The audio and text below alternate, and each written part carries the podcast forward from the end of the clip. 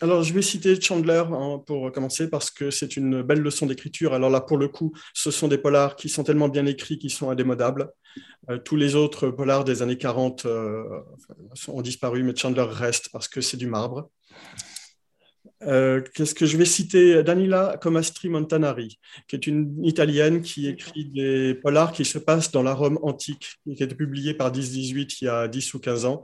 Euh, je les ai tous achetés, je les garde précieusement, je les fais relier pleine peau. Euh, c'est magnifique, elle arrive à faire des enquêtes modernes avec une époque où il n'y a, pas d'électricité, il n'y a rien. Y a, vous voyez les gens en toge dans Rome, et on découvre Rome, c'est superbe, et l'enquête se tient en général.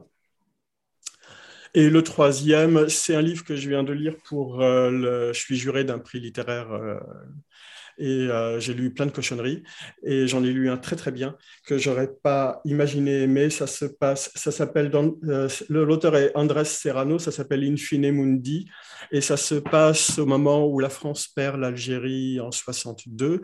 Donc c'est encore une époque de catastrophe parce que les gens là-bas s'entretuent avant que certains soient obligés de prendre le bateau en catastrophe.